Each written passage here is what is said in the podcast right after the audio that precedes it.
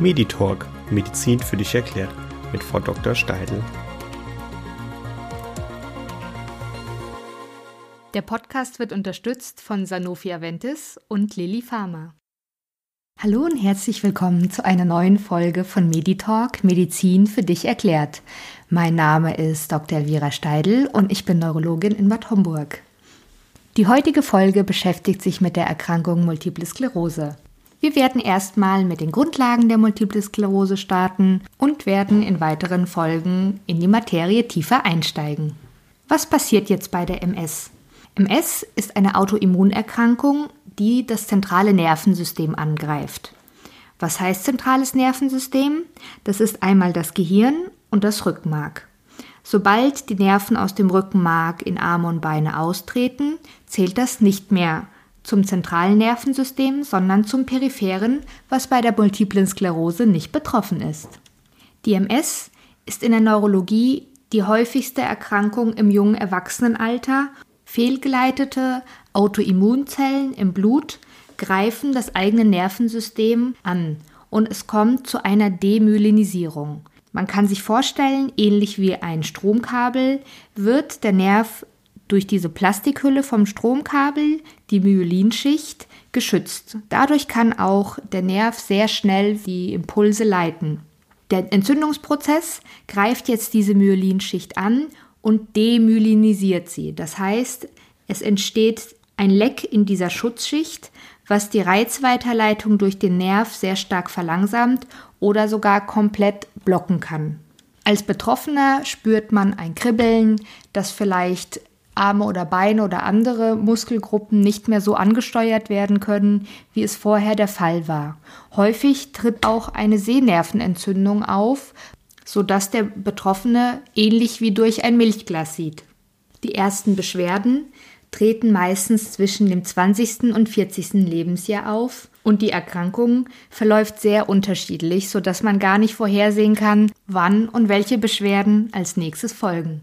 Aufgrund des unvorhersehbaren Verlaufs der Erkrankung und einer möglichen schweren Behinderung, die zurückbleiben kann, plädieren viele Neurologen auf einen schnellen Therapiebeginn, um weitere Läsionen zu verhindern.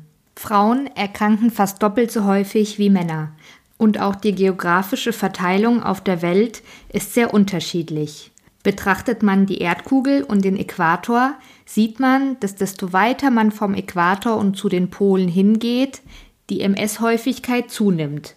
Im Umkehrschluss wäre man somit in den südlichen Ländern am Äquator geschützter vor MS, als wenn man zum Beispiel in Skandinavien leben würde. Diese Feststellungen sind aber nur statistische Daten. Bisher konnte man nicht herausfinden, was die genaue Ursache für die Verteilung ist. Man überlegt jetzt, wenn ich jetzt in Skandinavien lebe und auf einmal nach Italien ziehe, ändert sich dann auch mein Risiko an MS zu erkranken? Diese Frage wurde in Migrationsstudien in Südafrika, Israel und England untersucht. Findet die Migration von Erwachsenen in das neue Land statt? Wird das Risiko des Herkunftslandes übernommen? Bei Kindern, die jünger als 15 Jahre sind, wird das Risiko des neuen Gastlandes erworben? Ich mache euch mal ein praktisches Beispiel. Die kleine Lisa wohnt in Skandinavien in Stockholm. Sie hat somit ein sehr hohes Risiko, an Multiple Sklerose zu erkranken. Ihre Eltern ziehen jetzt nach Italien, als sie fünf Jahre alt ist, somit jünger als 15 Jahre. Somit sinkt das Risiko für Lisa an MS zu erkranken. Die Eltern von Lisa, die im Erwachsenenalter nach Italien gezogen sind, haben somit das Risikoprofil von Skandinavien weiterhin, da sie schon älter als 15 Jahre alt sind. Was lernen wir jetzt aus dieser Studie? Wie gesagt, ist es nicht bekannt, warum jemand MS bekommt und der andere nicht. Aber aufgrund dieser Erkenntnis ist davon auszugehen, dass irgendwas in der Umwelt mit bestimmten Eigenschaften, die der individuelle Mensch hat, zusammenkommt. Eine Vermutung ist das Vitamin D oder auch Sonnenvitamin genannt, das wir über die Haut aufnehmen, wenn wir uns in der Sonne bewegen. Eine andere Vermutung sind Viren in der Umwelt.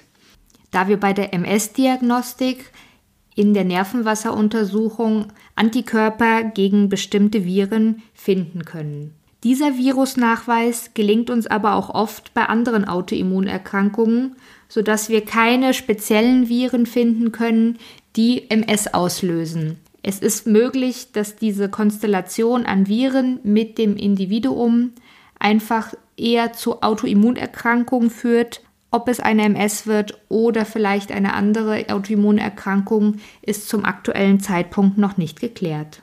Die dritte Hypothese sind immer die Frage nach genetischen Faktoren, wobei bei MS momentan kein Genlokus wirklich festgestellt werden konnte, obwohl familiäre Häufungen von MS-Erkrankungen durchaus bekannt sind.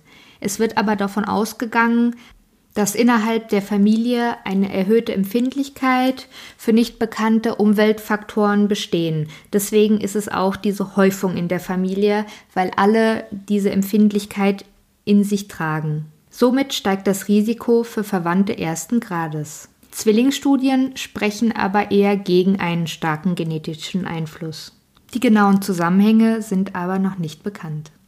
Häufig werde ich in der Sprechstunde gefragt, wie sich die neu erkrankten Patienten den Krankheitsverlauf vorstellen können. Da muss man erstmal etwas weiter ausholen, denn es gibt unterschiedliche Krankheitsverläufe, die man unbedingt kennen muss, um die Therapie richtig auswählen zu können. Betrachtet man nun die ganze Gruppe der MS-Patienten, kann man eine Ein-Drittel-Regel aufstellen. Ein Drittel davon haben eher einen sehr gutartigen Verlauf, ein Drittel einen mäßig schweren Verlauf und ein Drittel ist schwerwiegend betroffen. Dazu kommen noch einige Sonderformen mit sehr, sehr schweren Verlaufsformen, die man am Anfang aber noch nicht abschätzen kann. Außerdem teilt man die MS in schubförmige und progrediente Formen ein. Die häufigsten Formen sind die schubförmigen, das heißt, es findet ein Ereignis statt, der Patient merkt Beschwerden, das ist dieser sogenannte Schub, und diese bilden sich entweder mit oder ohne Cortisontherapie weitestgehend zurück zum Ursprungsstadium. Das passiert immer wieder, Schub für Schub, und es können aber auch einige Beschwerden weiterhin erhalten bleiben und bilden sich nicht komplett zurück. Diese Verlaufsform kann später in eine sekundär progrediente Form übergehen. Das bedeutet, dass diese Schübe gar nicht mehr so extrem wahrgenommen werden, sondern die Krankheit sich schleichend verschlechtert und auch der Behinderungsgrad zunimmt. Im Gegensatz dazu steht die primär progrediente MS. Diese äußert sich nicht durch Schübe, wie die schubförmige Verlaufsform, sondern ist eher ein schleichender Prozess, dass die Behinderung zunimmt, ohne dass die Schübe wahrgenommen werden, bereits von Anfang an. Die Entzündungsaktivität ist zu Beginn der Erkrankung in der Regel am höchsten, egal um welche Form der Erkrankung es sich handelt. Nicht alle Schübe werden auch von dem Patienten wirklich wahrgenommen, da im Gehirn auch stumme Bereiche existieren, in denen sich Entzündungen abspielen können, ohne dass es bemerkt wird. Der Körper versucht, diese Entzündung einzudämmen und wieder zu reparieren, sodass die Beschwerden auch rückläufig sind. Im weiteren Krankheitsverlauf sind jedoch so viele Läsionen, die im MRT als kleine Pünktchen gesehen werden, dass Symptome weiterhin bestehen bleiben und nicht mehr verschwinden. Die bleibenden Beschwerden wird von ihrem Neurologen in einem bestimmten Score erfasst, dem EDSS. Die Frage nach der Lebenserwartung bei MS ist nicht anders als bei uns Ärzten. Wir haben eine leicht erniedrigte Lebenserwartung im Vergleich zum Durchschnitt, also befinden Sie sich als MS-Patient in sehr guter Gesellschaft. Wie kommt man jetzt bei der Verdachtsdiagnose MS wirklich zur Diagnosesicherung, wenn Beschwerden aufgetreten sind? In kundigen Händen sind Sie bei einem Neurologen. Deswegen scheuen Sie sich bitte nicht, sich bei einem Neurologen mit Ihren Beschwerden vorzustellen. Dieser wird weitere Diagnostik, also Untersuchungen einleiten, um wirklich zu prüfen, ob es eine MS ist oder vielleicht andere Ursachen dafür verantwortlich sind. Zuerst wird der Neurologe ein Gespräch mit Ihnen führen und sie klinisch untersuchen, um die Beschwerden näher beurteilen zu können. Besonders der Verlauf der Erkrankung in ihren Erzählungen ist sehr wichtig für den Neurologen, um ihn beurteilen zu können. Typische berichtete Krankheitsbeschwerden sind zum Beispiel Sehstörungen, Sensibilitätsstörungen, Gleichgewichtsstörungen oder Doppelbilder, die entweder schleichend oder plötzlich auftreten können.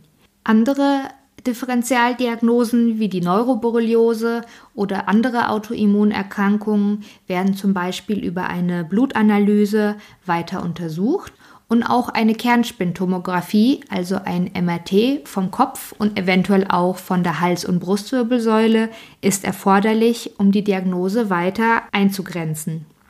Eine Computertomographie, also ein CT vom Kopf, ist zur Diagnosestellung nicht ausreichend.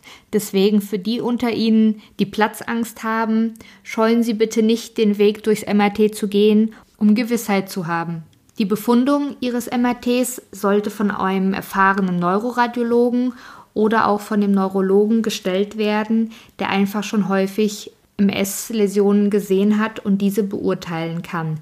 Denn diese treten auch in bestimmten Regionen des Gehirns auf, sodass man die Diagnose stellen kann. Um das MRT besser beurteilen zu können, gibt Ihnen der Radiologe auch Kontrastmittel.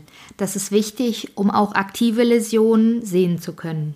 Der Laie erkennt die MS-Läsion in dem Bild als kleine weiße Punkte in schwarzer Substanz, wobei die Beurteilung der Wirbelsäule noch schwieriger ist als die vom Kopf, sodass Patienten in der Wirbelsäule häufig überhaupt gar nichts sehen. Eine weitere Untersuchung, um andere Ursachen auszuschließen, ist auch die Lumbalpunktion oder Nervenwasseruntersuchung.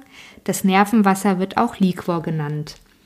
Dieses wird in der Klinik durchgeführt, da man nach dieser Punktion, die nicht gefährlich ist, über Nacht beobachtet wird und liegen muss, damit sich das abgenommene Nervenwasser nachbilden kann und es nicht zu einem Unterdruck-Kopfschmerz kommt. In diesem Nervenwasser sucht man vor allem oligoklonale Banden, OKBs, die bei MS in der Regel positiv ausfallen. Mit einer kleinen, dünnen Nadel wird im unteren Lendenwirbelsäulenbereich ein kleiner Pieks stattfinden, der zwischen den Wirbelkörpern in den Spinalkanal eingeführt wird und das Nervenwasser dann von alleine heraustropft. Außerdem wird die Klinik noch weitere Messungen veranlassen, zum Beispiel der Sehbahn, der motorischen oder der sensiblen Bahn oder der akustischen Bahn, um dort Verzögerungen in der Nervenweiterleitung festzustellen und einen indirekten Hinweis auf eine Nervenverzögerung festzustellen, was auf eine MS hindeutet. All diese erhobenen Befunde zusammen werden anhand der McDonald-Kriterien beurteilt und nur der Zusammenspiel aller dieser Befunde kann zu der Diagnose MS führen. Einzelne positive Befunde sollten Sie noch nicht in Panik verfallen lassen, da diese entweder bei anderen Erkrankungen auch äh, positiv ausfallen können oder sogar als Normvariante positiv sind. So, das war's für heute zu Grundlagen Multiple Sklerose. Ich freue mich, wenn ihr nächstes Mal wieder dabei seid. Vergesst nicht, Bewertungen und Fragen dazulassen und abonniert den Podcast, um die nächste Folge nicht zu verpassen. Vielen Dank geht auch an die Sponsoren Sanofi Aventis und Lilly Pharma. Bis zum nächsten Mal.